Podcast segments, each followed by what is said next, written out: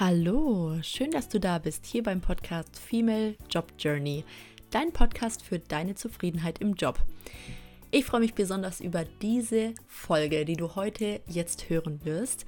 Ähm, und zwar eine Doppelfolge mit Andera Gadeib vom Podcast Chancendenken und zu Digitalität, Menschlichkeit und der Job Journey in der Digitalisierung. Ich wünsche dir ganz viel Spaß beim Zuhören bei Teil 1 und Teil 2 wird dann in zwei Wochen rauskommen. Zum Nachlesen findest du die Infos auch nochmal auf meiner Website www.insaulenkamp.com. Herzlich willkommen in der Doppelfolge unseres Podcasts, nämlich in der Female Job Journey und im Chancendenken. Hallo Insa. Hallo Andera, schön, dass wir heute sprechen. Total. Wir reden heute Insa Uhlenkamp und Andera Gadeib. Und ich würde sagen, Insa, stell dich doch kurz vor. Wer bist du und was machst du? Sehr gerne. Vielen Dank, Andera. Äh, genau, Insa Uhlenkamp. Ich bin Psychologin und Jobcoach und begleite Frauen dabei, eine Tätigkeit zu finden, in der sie wirklich zufrieden sind, beruflich erfüllt und äh, mit Freude am Montagmorgen aufstehen. Und gleichzeitig bin ich auch noch ähm, tätig als Change-Beraterin in einer Unternehmensberatung und helfe da äh, Teams und Menschen, neue Technologien neue oder ja, anzunehmen und äh, effektiv zu verwenden. Sehr cool. Genau, das mache ich. Andera, was machst du? ja, mega spannend. Also ganz viel Überschneidung. Ähm, ich sage mal, ich bin Digitalpionierin. Das klingt schöner als Dinosaurier, weil ich tatsächlich schon seit 1995 im Digitalen unterwegs bin. Also mhm. einen der ersten Webserver damals auch, einen der ersten kommerziellen mit aufgesetzt habe. Ich bin Autorin des Buches Die Zukunft ist menschlich und ähm, beschäftige mich tatsächlich äh, ganz intensiv mit der Frage, ähm, wie kann der Mensch die Technologie umarmen, die da jetzt gerade massiv in unsere Welt dringt und das Beste daraus machen und dabei vor allem aber nicht untergehen, sondern umgekehrt sie wirklich so für sich nutzen, ja, dass das eigene Leben, auch der eigene Job noch toller wird oder wieder toll wird, ne? weil an der einen oder anderen Stelle ist das, ist das schon ein Thema, ich habe äh, drei Digitalunternehmen gegründet in den letzten ja, 25 Jahren. Und jetzt zuletzt hat mich sehr beseelt, ein sehr greifbares Projekt umzusetzen. Da sitze ich auch gerade, nämlich ein altes Stadtpalais aus ähm, dem Jahre 1834 inmitten der Aachener Innenstadt zu neuem Leben zu erwecken. Es ist ein sehr großes Haus und äh, Haus Matte heißt es ein mhm. altes Stadtpalais mit einem Gartenpalais. Also ich schaue jetzt auch gerade, während wir sprechen, in den, naja, heute verregneten Garten. und dort haben wir einen Ort geschaffen. Also wir heißt mein Mann und ich. Wir haben das Haus von der Stadt übernommen, in dem Zukunft gestaltet werden kann und soll. Mhm. Ähm, hier gibt es Workshop-Räume, die wir vermieten. Heute Nachmittag wird eine Hochzeit hier gefeiert, auch schön. Mhm. Und äh, dabei stand immer der Mensch im Mittelpunkt. Also die Frage, wie kann ich den Menschen mit allen Sinnen erreichen? Ne? Mhm. Also der mhm. Gegensatz eigentlich zum Digitalen, wo alles so glatte Oberflächen hat und vielleicht recht unpersönlich. Und wir merken, was das für einen Unterschied macht, wenn wir den Menschen wirklich in einem Raum auf besondere Art und Weise empfangen. Mhm. Also das mhm. ist so meine schöne Balance zwischen Tech, also wirklich Hardcore-Tech, Bits und Bytes, bis hin zu Programmieren können. Ne? Ich bin Wirtschaftsinformatiker, äh, rüber zum kreativen Gestalten von echten greifbaren Räumen. Das klingt ja richtig schön. Und da auch die Frage, ist das dann fernab dieses digital Business dieses Vorhabens, die Digitalisierung für den Mensch greifbar zu machen? Oder habt ihr auch da quasi äh, digitale Elemente, die für den Menschen erlebbar gemacht werden? Ja, es geht komplett Hand in Hand, weil ich glaube tatsächlich, ne, also es geht nicht darum, das eine auszublenden, ne, also wenn man sich in einer schönen, realen Umgebung äh, befindet, das Digitale auszublenden und umgekehrt, ne, weil wir Menschen sind ja jetzt auch nicht so bipolar, dass wir sagen, so ich, ich bin entweder da oder da, ne, und, sondern es ist ja alles in einem. Und äh, wir haben hier so zwei Gestaltungsprinzipien. Das eine ist der Mensch im Mittelpunkt mit allen Sinnen. Also das funktioniert auch, ne? Materialien, die man anfassen möchte. Dazu gehören aber auch sehr digitale Materialien. Also ähm, mhm. Digitalbeton beispielsweise haben wir hier, mhm. wo die Menschen sich wundern, wie denn jetzt das Licht und äh, der Bildschirm durch den Beton durchkommt. Ne? Und auf der anderen Seite haben wir das Motto, Vergangenheit trifft Zukunft. Also wir haben das sehr historische Gemäuer, denkmalgeschützt, mit wirklich alten Baumaterialien, die wir auch teilweise wieder hervorgeholt haben, unter etlichen Schichten Tapete, ne, wirklich wunderschöne Dinge hervorgekommen sind.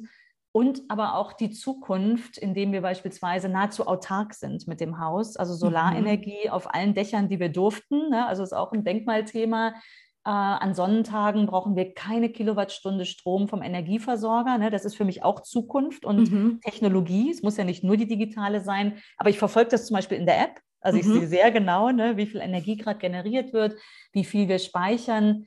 Ähm, und wir haben ja einiges an digitalen Technologien, die sich aber so ein bisschen ja, in den Hintergrund stellen und einfach einen guten Nutzen bieten ne, für mhm. die Menschen. Die müssen ja nicht so vordergründig immer sichtbar sein, sondern einfach einfach das Leben leichter machen. Und jetzt arbeiten wir nämlich gerade noch dran, es ist uns heute Morgen eingefallen, wenn die Hochzeitsgesellschaft nachher kommt, dann soll die einen schönen Empfang auf diesem Digitalbeton haben. Der hängt mhm. nämlich zum Beispiel mhm. auch in der Kutscheinfahrt. Wir haben hier so eine alte Kutscheinfahrt. Mhm. Da hängen mhm. drei Riesenpaneele. Mein Mann ist jetzt parallel dabei, dass wir dann äh, schönes äh, Just Married oder so ein nettes Video drauf bekommen und die Gäste dann einfach auf eine sehr besondere Art und Weise ne, im Ambiente dieser Kutscheinfahrt und mit Hightech aber persönlich berührt werden. Ne? Das ist so eine Kombi, die liebe ich, weil ich glaube, alles, was unter die Haut geht, wird auch erinnert und ähm, ja, soll diesen Tag einfach so besonders machen. Mhm, total. Klingt total spannend. Ich glaube, ich muss nachher erstmal gucken, was äh, wie ist das, Digitalbeton ist. Ja. das wird, glaube ich, ja. ja, sehr schön. Setze ich auch einen Link dann in, den, in die Shownotes gerne rein. Wir eröffnen das Haus jetzt ganz offiziell übernächste Woche, heute in zwei Wochen. Mhm. Und wir haben alle unsere Partner, die wir dabei haben, eingeladen, ähm, da wir halt so ganz viel ne, so in Richtung Nachhaltigkeit, ähm, auch wirklich geschaut haben lange, was ist das Richtige und mhm. ähm, oder eben den Menschen erreichen. Und da wird jeder dieser Partner wird auch eine kleine Tour durchs Haus anbieten und der Digitalbeton ist einer davon. Bin auch ganz gespannt, was die Menschen sagen werden dazu. Ja, schicke cool. ich dir gerne. Sehr schön, klingt spannend. Andera, mich würde eins interessieren. Ähm, wir interviewen uns ja jetzt hier so ein bisschen gegenseitig, auch einmal mhm. für die ZuhörerInnen. Ähm, für mich ist immer spannend, du hast jetzt, ich finde, total spannende Fragestellungen und spannende Themen, mit denen du dich auseinandersetzt. Wie war denn so deine Jobjourney, dein Weg dahin, dass du gesagt hast, okay, das ist hier mein Thema und ja, was waren so deine Stationen? Hm, jetzt muss ich aufpassen, dass ich damit nicht den ganzen Podcast fülle. Ne? Ich fasse mich kurz. äh,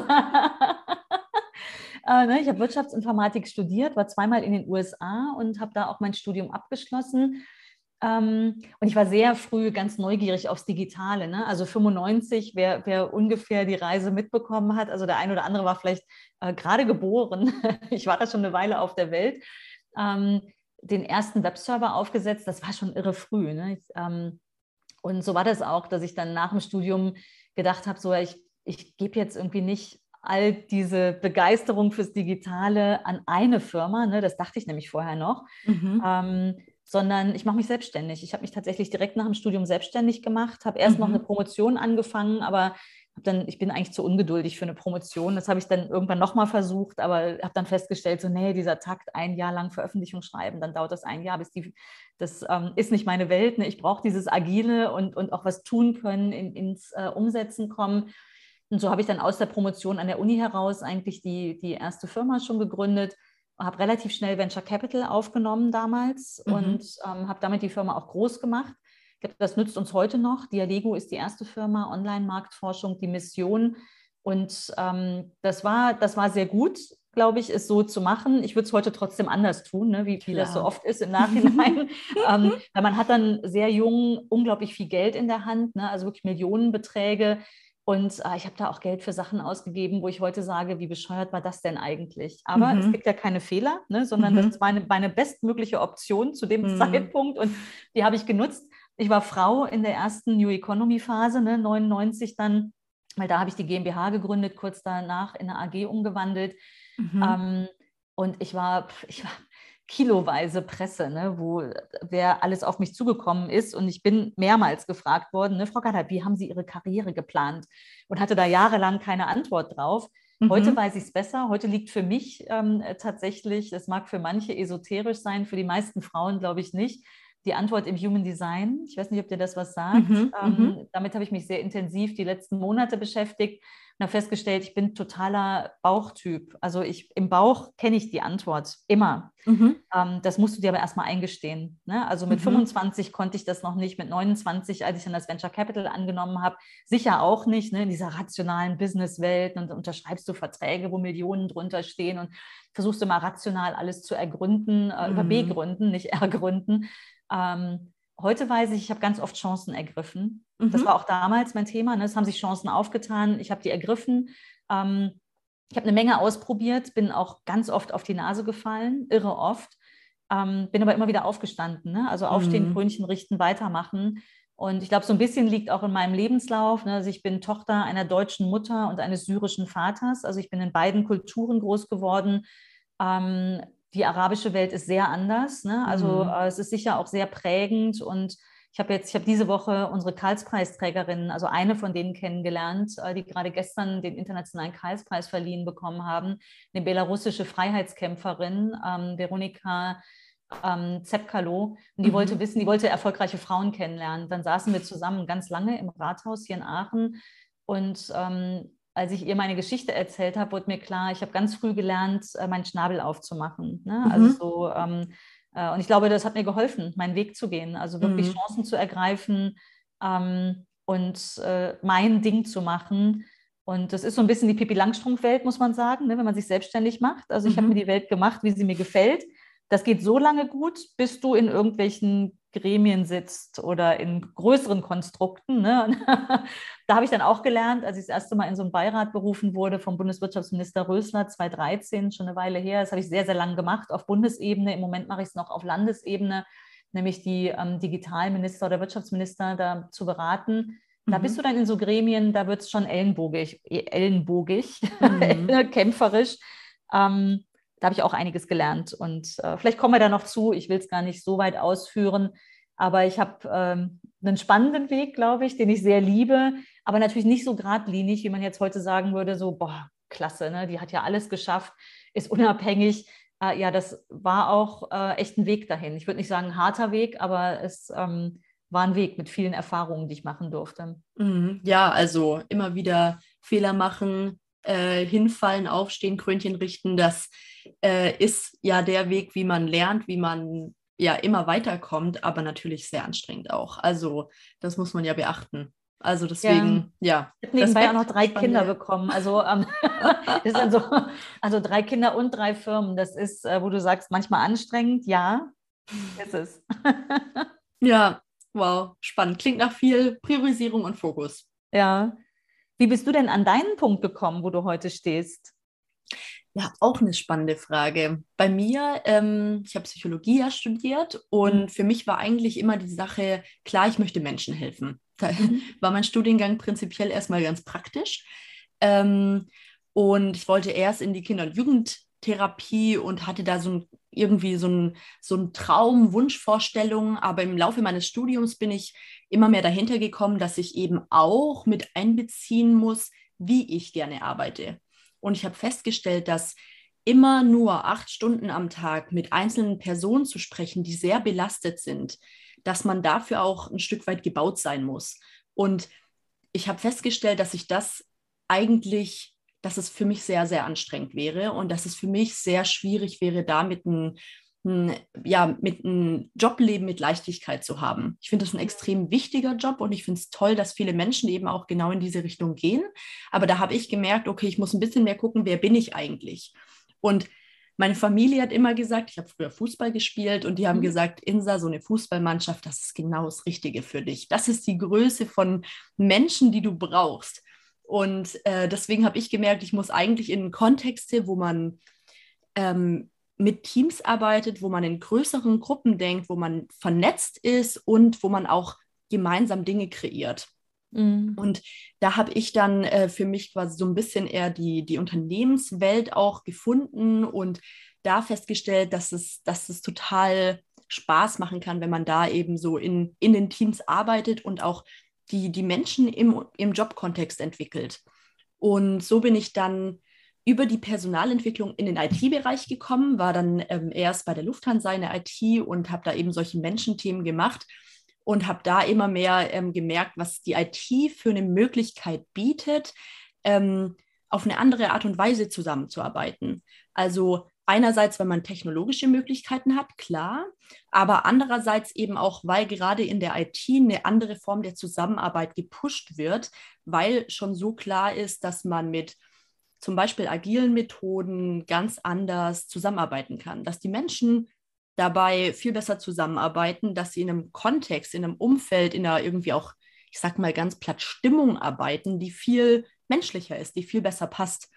Und mhm. äh, so bin ich dann noch stärker in diesen, ja, IT- und Menschenfokus gekommen und habe eben auch gesagt, okay, ich möchte genau das in Unternehmen umsetzen und mehr Menschen dazu befähigen, in einem Umfeld zu arbeiten, in dem sie wirklich zufrieden sind und in dieser 40-Stunden-Woche, die viele leben, wirklich aber auch sich wohlfühlen und eine tolle Zeit haben. Mhm, genau, das, und so. Ja. ja. Sehr spannend, weil das verbindet uns äh, total. Ne? Also die Frage, wie kann das Digitale eigentlich ähm, wirklich gut einzahlen auf, auf das, was den Menschen glücklich macht ne? und dann konkret im Job glücklich macht weil ich auch eine Menge Beispiele äh, wahrnehme, wo Digitalisierung um der Digitalisierung willen ähm, praktiziert wird. Ne? Und, und, am Ende ist es eher Frust als, als Lust am, am Job, ne? an dem, was man tut. Also mhm. besonders dann, wenn Prozesse analysiert werden und dann digitalisiert. Mhm. Das ist ja auch, also die am meisten gehypten ähm, Startups und Unternehmen sind ja gerade so, so Process Mining, ne? also wo Prozesse automatisch äh, gelesen und dann äh, automatisiert oder digitalisiert werden. Mhm. Und da würde ich eigentlich total gern mal tiefer reinschauen, weil es gibt ja diesen schönen Spruch, ähm, ne, wenn du einen äh, Scheißprozess digitalisierst, hast du einen digitalisierten Scheißprozess. und, und davon sehe ich unglaublich viele. Mhm. Also ich, ich erlebe die ständig. Ne? Und dann mhm. denke ich so, oh, Moment mal, besser ist doch, ne, wenn wir vorher mal drüber nachdenken, wie es denn richtig genial laufen würde, und zwar aus Menschenperspektive, ne, aus denen, die, die noch beteiligt bleiben, mhm. das, was wegrationalisiert wird, gut, ähm, ist die eine Facette, aber es werden ja Menschen in allen Prozessen immer bleiben und auch an den spannenden Stellen, ne, wo es kreativ und komplex wird, aber das Komplizierte wird digitalisiert werden. Lass uns doch da mal drüber nachdenken und dann nochmal einen Schritt zurückgehen, überlegen, wie wird es denn ideal laufen? Hast du das auch begleitet oder siehst du das, dass das schon passiert? Mm, ja, also ich habe da eher ein, ein Negativbeispiel vielleicht mhm. oder ein Beispiel, das zeigt, wie schwierig das ist. Nämlich, ja. was ich in meiner Rolle ähm, als in der Unternehmensberatung äh, Beratung als Change-Beraterin begleitet habe, ähm, war ein Digitalisierungsprojekt, ein recht groß angelegtes, wo quasi unterschiedlichste Themen im Fokus standen und eins davon war die Prozessoptimierung. Mhm. Sprich, man hat einmal geguckt, ähm, wie sind die Prozesse aktuell, hat geschaut, welche Technologien kann man mit einsetzen, um diese einzelnen Prozessschritte besser zu machen und das Ganze dann eben auch noch stärker mit SAP ähm, ja, mhm. systemtechnisch umzusetzen. Und also ich glaube, man ist da mit einem sehr lösungsfokussierten ähm, Ansatz erstmal reingegangen, um zu schauen, wie können wir denn wirklich das auch für die Mitarbeitenden besser machen. Mhm. Aber für uns, also gerade auch im Change Management, ist ja auch meine Aufgabe quasi zu sagen, okay, ähm, wir nehmen hier die Mitarbeitenden dazu, um gemeinsam an Lösungen zu arbeiten.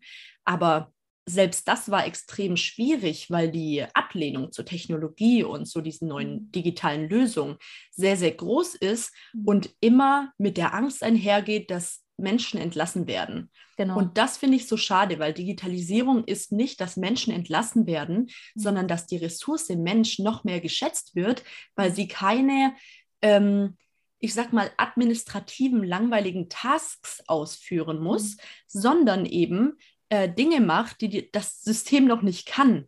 Mhm. Also und ich finde, das ist eigentlich ein Punkt, da komme ich nochmal zu meinem Jobcoaching. Was ich nämlich ganz gerne mache, ist auch einmal zu gucken, ähm, mit meinen Coaches, mit den Coaching-Klientinnen, ähm, welche Themen, äh, welche Tätigkeiten führen Sie denn gerne aus? Und mhm. da mache ich so einen kleinen Test mit denen. Eine Dimension bei diesem Test ist immer, ähm, das heißt konventionell, sprich, das mhm. sind Tätigkeiten, wo man so Listen abarbeitet, wo man irgendwas im System anklickt, was total, also was wirklich keinen großen Gehirnschmalz braucht. Mhm. Und alle meiner Coaching-Klientinnen sagen, dass sie diese Tätigkeiten nicht machen wollen. Mhm. Und genau das können ja die Systeme äh, übernehmen und eben machen. Aber diese Akzeptanz von Menschen ist ganz, ganz häufig da eben nicht da. Mhm. Absolut, sehe ich auch genauso. Ne? Und ich glaube, es liegt, äh, es ist ein kleiner Schritt dahin, ne? nämlich äh, es intelligent umzusetzen. Ne? Also wirklich als Angebot die Dinge zu vereinfachen und zu erleichtern. Ne? Also wenn eine App oder eine Software genauso daherkäme ne? und ähm, äh, es wirklich, also auch ohne großen Hessel der Bedienung oder der Sorge, dass es irgendwie doch nicht richtig funktioniert oder was auch immer. Ne? Also wenn darauf, wenn man darauf mehr Zeit und Energie verwenden würde, also aus der Entwicklerperspektive, glaube ich, da gibt es noch ein riesen Erfolgsfeld, während wenn die automatisierten Prozesse nur von also, so top-down reingedrückt werden ins Unternehmen, entsteht Unzufriedenheit. Und was ich wahrnehme, auch ähm, ganz viel Flucht. Ne? Also aus der Sorge entsteht ja oft, da gibt es eigentlich nur drei Stati, ne, die wir Menschen kennen. Entweder wir treten die Flucht an, wir gehen in Schockstarre oder in Angriff. Ne? Und ich sage gerne, mhm. so positiver Angriff ist eigentlich das, was wir erreichen wollen. Ne? Ich sage so, ja, ich packe das jetzt bei den Hörnern ne? und, und ich, ich wandle das ne, in meinem Job. Aber unglaublich viele erlebe ich in, in Flucht und in Schockstarre. Und mhm. ähm, bedrückenderweise oft in wirklich relevanten Berufen nehme ich das wahr. Ne? Und das ist dann manchmal nicht nur das, also nicht, dass jeder Beruf nicht relevant wäre, aber es gibt ein paar, wo wir dann wirklich sagen, ne, noch relevanter, sowas wie Pflege oder Bildung. Mhm. Ähm, und dort ist es gar nicht mal nur die Digitalisierung, sondern schon die Verordnung des Prozesses, was noch da drüber steht. Ne? Also Digitalisierung ist dann sozusagen die Ableitung, ne? die digitale Ableitung von, von der Vorstellung, wie sowas zu passieren hat ich finde, schon da ist der Mensch oftmals nicht im Mittelpunkt, auch nicht gefragt ne, oder nicht wahrgenommen. Also vielleicht wird ja sogar der eine oder andere gefragt. Ich teile die Meinung mit dir komplett, ne, dass es äh, eine, eine große Reaktanz, eine große Ablehnung gibt, wenn was Digitales eingeführt werden soll, einfach aus dieser latenten Sorge, also manchmal explizit, oft aber, glaube ich, auch implizit, ne, ähm, das könnte mich einen Job kosten. Mhm. Da muss man sehr offensiv, glaube ich, kommunizieren, ne, dass es darum genau nicht geht. Und das habe ich auch. Also ich, ne, ich bin jetzt seit äh, vielen, vielen Jahren selbstständig und ich habe selbst im eigenen Haus schon oft erlebt, ne, dass ich eine neue Software einführen wollte, einen Softwarewechsel und dann gar nicht richtig wahrgenommen habe, warum geht es denn jetzt nicht voran? Und wenn ich dann mal genauer nach reingehorcht habe, habe ich festgestellt, oh nein, ne, also der Kollege oder die Kollegin, die es, die es übernehmen sollten, haben Sorge, dass ich das mache, um sie hinterher nicht mehr zu brauchen. Also ist ja auch total verständlich, die Perspektive. Da muss man, glaube ich, ganz offen drüber kommunizieren, oder? Mhm. Ja, definitiv. Und die Menschen mitgestalten lassen natürlich. Also da mhm. ist Co-Creation so ein Stichwort, mhm. dass man eben äh, die Menschen mit reinholt, zu gucken, wie können wir es denn anders machen? Mhm. Was ist deiner Meinung nach sinnvoll und auch eben da ganz offen in so einen Austausch zu gehen. Ich promote immer sehr diese sehr offene Kommunikation äh, zwischen Mitarbeitenden und Führungskräften oder auch zwischen Kollegen und Kolleginnen, ähm, mhm. ähm, einfach weil man da so Wünsche und Ziele ganz klar ja, darstellen kann und eben auch dadurch gemeinsam die Dinge erreichen kann. Also auch wenn ich als Mitarbeiterin da Bedenken habe oder als Führungskraft vermitteln mhm. möchte, schau mal, wir wollen hier äh, für dich neue Möglichkeiten schaffen oder für uns als Unternehmen, dann da eben diese Themen sehr klar zu adressieren, finde mhm. ich, ist ja ex extrem hilfreich. Deswegen, mhm. genau, ist es so eine Kombi von klarer Kommunikation für mich und eben auch ähm, ja, Co-Creation, also sich zusammenzusetzen und gemeinsam zu überlegen, wie könnten wir es denn anders machen. Mhm. Und anders geht es, glaube ich, auch nicht. Ne? Alle mhm. mitnehmen. Und das ist, glaube ich, also das ist eine, eine Riesen-Challenge. Mhm. Riesen-Challenge. Ne? Also ich weiß, warum ich kein Change-Berater bin. ich bin eben nicht der Mensch wie du, der gerne irgendwie im, in, im größeren Team unterwegs äh, ist. Ich brauche manchmal einfach mein Schneckenhaus, um denken und kreativ sein zu können. Und so ist es schön, dass jeder so mit seinen Begabungen und Talenten äh, am richtigen Ort landet, ne? früher oder Total. später. Ähm, Ja, weil es ist äh, elementar. Ne? Also mit, ja, ich sehe es so unglaublich oft und denke dann, also es ist ein, ist ein Geschenk, dann tatsächlich auch Entscheider unterstützen zu können. Also bei mir ist es dann viel die Politik, ohne dass ich selbst ein ähm, Parteibuch habe und die Chance einfach mal zum Hörer zu greifen. Oder ich persönlich schreibe dann eher mal eine Nachricht oder eine, eine, eine im Messenger eine Notiz. Aber wenn man wahrnimmt, dass in einem größeren Konstrukt, was gerade in die vollkommen, nicht nur gerade, sondern ganz grundsätzlich in die vollkommen falsche Richtung geht, in diesem Zusammenspiel Mensch und Maschine, sich da einbringen zu können und vielleicht auch das große Ganze wirklich äh, mitgestalten zu können. Zum Beispiel für mich ein großes Geschenk. Mhm. Die größte Herausforderung ist, äh, es dauert sehr lang. Diese großen Konstrukte, ne? also ich meine, ein Konzern, also du hast eben Lufthansa als Beispiel genannt, ne? ist ja schon äh, ein, ein, ein großes Schiff, was da in Bewegung ähm, äh, kommt, dann mhm. das dann auf, ein, auf, eine ganze Nation rauf, ähm, muss ich mich manchmal auch pieksen und sagen, so nein, es ist es, ist es wert, die Energie drauf zu verwenden, auch wenn es wahrscheinlich Jahre dauert. Ähm, es muss was passieren. Ne? Richtig, ja. Und wie können wir sonst sehen, dass in 15 Jahr, Jahren was anders ist? Ja. Wird extrem schwierig. Ja. Absolut. Dazu, Andera, würde mich nämlich mhm. interessieren, ähm, also dein Buch Die Zukunft ist menschlich, auch nochmal meine herzliche Empfehlung nach da draußen. Ähm, fand ich waren richtig tolle Punkte drin. Und äh, da nochmal die Frage, äh, was, was siehst du denn, was wird in Zukunft anders sein? Was wird sich verändern für uns? Mhm. Ja, danke dir. Erscheint übrigens in Kürze als Hörbuch. Also vielleicht, wenn unser Podcast erscheint, ist es vielleicht gerade raus, ähm, das Hörbuch. Ähm, was wird in Zukunft anders? Also wenn ich mir meine positive Vision, und ich bin ja Grundoptimist, anschaue, dann richtet sich die Technik nach dem Menschen. Mhm. Es gibt so ein, ein wunderbares Buch, das habe ich damals rauf und runter äh, studiert, als ich mit meinem Studium fertig wurde, also auch schon eine Weile her, 96, das ist von Nicolas Negroponte, Being Digital. Das mhm. habe ich gar nicht neu aufgelegt, was ich voll schade finde, weil der Mann hat 96 schon Dinge aufgeschrieben, die heute nach wie vor Bestand haben. Das muss man sich mal vorstellen. Also mhm. Jahrzehnte später. Und er hat so die Beispiele gebracht, ähm, dass äh, die Maschine sich nach dem Menschen richtet, beispielsweise Sprachassistenten. Da muss man sagen, da hat sich echt was getan. Das hat lang gedauert, aber die verstehen uns inzwischen ganz gut mhm.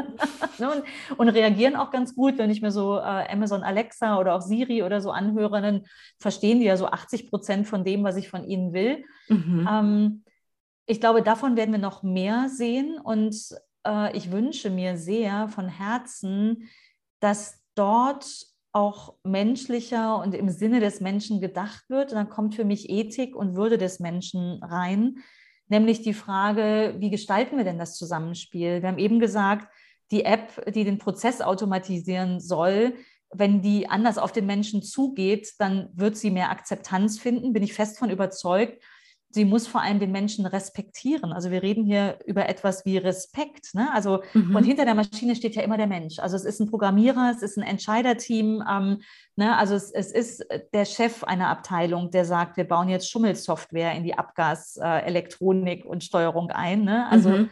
diese Menschen, die sind gefragt die Würde ihres Gegenübers, ihres Kunden, den sie ja gerne nicht nur ein erstes Mal, sondern auch nachhaltig gewinnen wollen, in den Mittelpunkt zu stellen und da bin ich fest davon überzeugt, dass wir über Dinge sprechen werden, ähm, wo wir schauen, wie behandeln wir den Menschen und seine Daten beispielsweise, wie, wie offen und transparent sind wir. Ich wünsche mir, dass wir keine EU-DSGVO brauchen, die mhm. erstmal ein Hessel ist für jeden. Die ist gut gedacht, aber die Ausführung ist wieder hunderte Seiten, hunderte Ratgeber, äh, Tausende, Zehntausende IHK-Veranstaltungen, wo die Unternehmer verwirrter rausgehen, als sie reingegangen sind. Und es geht um was Gutes. Ne? Es geht eigentlich mhm. darum, transparent zu sein darüber, wie Daten gespeichert werden. Ne? Dass wir wegkommen von lästigen Cookie, ich klicke, die sind da Regelungen, hin zu einem eher flüssigen Selbstverständnis, aber auch Rechtsrahmen, der ein gutes Zusammenspiel zwischen Mensch und Maschine ermöglicht. Und es gibt sehr schöne Beispiele, die ich erlebt habe, wo das natürlich sich entwickeln kann und nicht auch wieder nicht unbedingt top-down. Also ich glaube, wir brauchen den gesetzlichen Rahmen, wir brauchen die Politik, aber auch das Selbstverständnis und ähm, äh, Bereitwilligkeit der Wirtschaft entsprechend zu handeln. Ein schönes Beispiel ist ein Projekt an einer Schule mhm. äh, mit Viertklässlern. Ich habe in meinem Buch auch darüber geschrieben, wie wir im, in dem Beratungsmandat im Bundeswirtschaftsministerium uns mit digitaler Bildung auseinandergesetzt haben. Ein Thema, was mir sehr am Herzen liegt. Ne? Mit drei Kindern erlebe ich ähm, hautnah, äh, wo es mangelt, aber auch darüber hinweg betrachtet haben wir den Minicomputer Calliope entwickelt, so ein handtellergroßes Gerät, ne, wo mhm. wirklich Drittklässler mit äh, lernen zu programmieren. Und äh, mit dem Gerät äh, wurde eine, ähm, eine Arbeit, ich glaube, es war eine Bachelorarbeit an der Uni Wuppertal bei Informatikdidaktikern geschrieben. Mhm. Die Kinder sollten einen Wahlcomputer ähm, programmieren. Ne? Sie sollten wählen mit dem Computer, wo die nächste Klassenfahrt hingeht, wer ähm, Sprecher der Klasse wird und sowas. Und dann ist den Kindern, Viertklässler, ne, die sind zehn Jahre alt, in der Diskussion bewusst geworden, dass sie gesagt haben, Mensch, aber dann weiß ja der Luca, was die, ähm, die Lucy gewählt hat. Das ist doch nicht in Ordnung. Das sollte mhm. doch geheim sein. Ne? Datenschutz, das sind die Grundfesten des Datenschutzes. Ne? Mhm. Ähm, ich glaube, wenn wir das bottom-up schaffen, ne, also wirklich auch die Jugend schon mitnehmen, aber genauso den, den 30, die 60-Jährige, ähm, das ist essentiell, weil dann werden wir uns ganz, ganz inhärent bewusst machen, wie Maschine mit Mensch interagieren sollen. Und das ist eine menschliche Entscheidung. Es ist nicht die Maschine. Nur weil mhm. es Bits und Bytes sind, ist nicht gesetzt, dass das passieren muss. Ne? Und ähm, das ist eine Frage des Respekts, auf Augenhöhe miteinander zu agieren und der Frage, wie wir, wie wir ähm, diese Systeme gestalten wollen. Ähm, und demgegenüber steht dann äh, mächtige, stehen mächtige Konstrukte auch, äh, wie beispielsweise Google, die ja schon mehrfach ähm, eine KI rausgebracht haben, die gefeiert wurde. Manchmal war sie wirklich intelligent, äh, manchmal nicht so. Ne? Also das Brettspiel Go, wo gesagt wurde, die hat jetzt was Komplexes gelöst, stimmt nicht. Ne? Go hat nur sehr komplizierte Regeln, die sehr verschachtelt sind. Das ist nur eine mhm. komplizierte Aufgabe, keine komplexe. Aber Google hat auch eine KI rausgebracht, die unglaublich gut menschliche, menschliche Sprache versteht, aber auch imitiert. Mhm. Und da fängt für mich die Diskussion an der Würde, nämlich der Frage, ähm, sollte eine KI im Google-Beispiel, als Sie das vorgestellt haben, war das ein Friseurtermin zu vereinbaren. Also die KI ruft beim Friseur an ne, und äh, macht den Termin unglaublich gut, also auch ne, uh, unglaublich gut den Slang verstanden. Gut, das ist jetzt mhm. bei einer amerikanischen Firma, die auf vielen amerikanischen O-Tönen trainiert ist, vielleicht nicht so eine Kunst. Das uh, wirkt vielleicht nur aus unserer Perspektive so. Aber das Gespräch hat sie gut geführt, sie hat aber einen Menschen imitiert und daran störe ich mich. Ne? Also sie hat zwischendurch die Google-KI, hat mm ah, also so sehr menschliche Laute mhm. ähm, imitiert und ich meine, jeder Mensch sollte wissen, ob er es mit einem Menschen oder einer Maschine zu tun hat. Das mhm. ist meine erste Forderung. Also okay. ähm, ich finde, das sollte transparent sein und nur fair, genauso wie wir uns hier in die Augen schauen, während wir das aufnehmen sollte das auch bei jedem, ähm, bei, in jeder Situation, wo ich in einem Bot bin ähm, oder am Telefon äh, oder was sonst noch so passieren wird, ne, sollte uns bewusst sein, ob es eine Maschine ist oder nicht. Und wir sollten respektvoll und auf Augenhöhe die Prozesse gestalten, also die Programmierung anlegen, sodass mhm. die Würde des Menschen zu jeder Zeit gewahrt ist. Mhm. Ich weiß, das mhm. ist ein sehr hohes Ansinnen, was ich da habe und das muss in den richtigen Rechtsrahmen. Ich finde, unsere Rechtsrahmen sind zu kompliziert. Sie sind gut gedacht, aber sie sind zu kompliziert. Sie sind auch mhm. lange nicht so agil, wie wir das in der Wirtschaft bräuchten. Das ist auch eine mhm. Riesenherausforderung, weil auch das mhm. ist natürlich ein Riesen, Riesenkonzept, wenn ich auf Europa schaue und Gesetzgebungsprozesse. Und ich wünsche mir hier mehr Verantwortung bei demjenigen, der diese Bits und Bytes verantwortet, der sie in die Welt bringt und einen Rechtsrahmen, der sehr klar und einfach ist, sodass beispielsweise auch kleine Unternehmer nicht abgeschreckt sind, sondern gerade erst recht Lust haben, dieses Digitale für sich zu nutzen und sich selbst einzubringen. Das mhm. wäre meine Zukunft in, naja, sagen wir mal, 15 Jahren. 2035, 2040 sollte die Welt genauso aussehen. Und dann werden wir alle ganz viel Zeit haben, weil das Digitale ja auch so viel für uns erledigt, uns noch viel mehr mit dem zu beschäftigen, was uns wirklich beseelt. Weil das ist ja Ach. vielleicht nicht der 40-Stunden-Job mhm. und das montags morgens aufwachen. Da dachte ich eben so, oh, ich hoffe, die wachen Dienstag bis Sonntag auch glücklich auf. ja, natürlich, das meintest du damit, ne? aber das war so mein erster Gedanke. Okay, montags wachen wir glücklich auf. Was ist für ein Dienstag? Ähm, ja, weil wenn wir da Hand in Hand mit dem Digitalen sind und neue Freiräume für uns, also wirklich für jeden Job, sei es der Pfleger im, im äh, Seniorenheim äh, oder die, die, äh, das, das Fräulein beim Amt, also jetzt sehr alt gesprochen, aber ähm, die ja heute gar nicht mehr ans Telefon gehen kann, weil sie keine mhm. Zeit mehr für uns hat, ähm, dann sind wir am Ziel. Mhm, sehr schön. Sehr schön. Also ich äh, sehe da ganz viel Chancendenken hinter tatsächlich an derer, weil ähm, eben wir Menschen da als so starke Treiber ja auch drin sind dann. Also das ist ja auch ein realistisches Bild, dass wir uns die Dinge auch mit prägen, mitgestalten können und schauen, wie passt es denn am Ende auch für uns als Menschen. Also ähm, ich finde eine schöne Vorstellung und auch sehr schön, wenn wir 2040 nicht mehr durch E-Mails erschlagen sind, sondern mhm. einfach ähm, ja, mit Fokus an den Themen arbeiten, die uns wirklich antreiben. Also ich ähm, gehe da auch gern so in, den, in die Sinnfindung der Menschen, um zu schauen, was, was ähm, möchten sie denn eigentlich schaffen, um am Ende zu sagen, boah, da habe ich richtig Impact gebracht, da habe ich richtig Themen vorangetrieben und ja, das, das ist eben das, was dann eben, was auch erfüllt. Vielen Dank fürs Zuhören bis hierher. Das ist erstmal das Ende von Teil 1 und in der nächsten Folge, die in zwei Wochen am 21.06. rauskommt, da geht es um äh, die Fragestellung, was das jetzt konkret für dich auf deiner Job-Journey bedeutet und was, welche, welche digitalen Skills in den Methodenkoffer gehören. Du kannst dich schon mal drauf freuen und dann einfach wieder einschalten, um Teil 2 des Interviews zu hören. Bis dahin wünsche ich dir viel, viel Erfolg bei allen deinen Vorhaben und freue mich von dir zu hören. Wenn du möchtest, schreib mir super gerne eine E-Mail an hallo@insaullenkamp.com oder auch auf Instagram einfach eine Nachricht und dann komme ich sehr gern auf dich zurück. Bis dann, alles Liebe, deine Insa.